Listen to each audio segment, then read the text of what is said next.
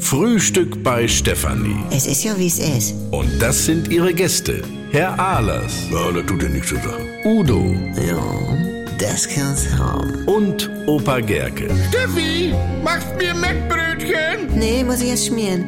Milch und Zucker nehmt ihr selber, ne?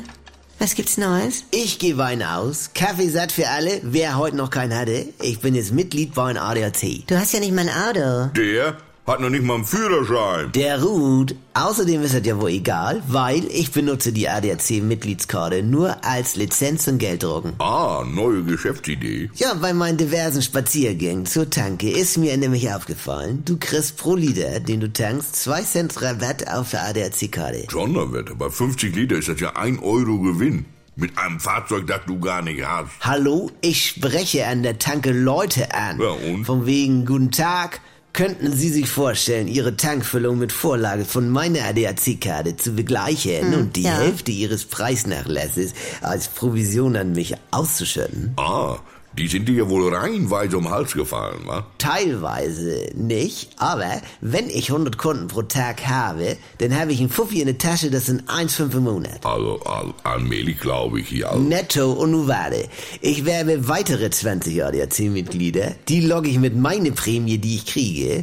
Also, die kriegen die, ja denn. Also Knarrensatz, Löschdecke, Gummihandschuh und, und, und, und dann zahlen die mir 50% Lizenz auf meine ADAC-Tankstellen-Rabatt-Idee. Ja und? Ja, dann machen die auch 50 Euro am Tag. Das sind 1000, also 500 für Udo. Und dann ziehe ich mich selber raus, mache nur noch Controlling und hab 15.000 Euro im Monat netto. Kuckuck. Also einmalig, Udo. Siehst. Äh, Was macht der Rätsel, Franz? Ich brauch noch äh, Querholz der Leiter mit S vorne. Äh, Strebe.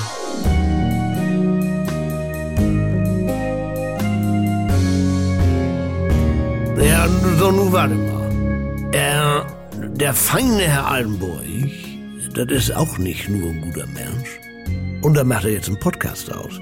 Das Geständnis, die sieben Todsünden des Andy Altenburg. Jetzt überall in der ARD, Audiothek und in der NR2-App. Allein Ah, schon.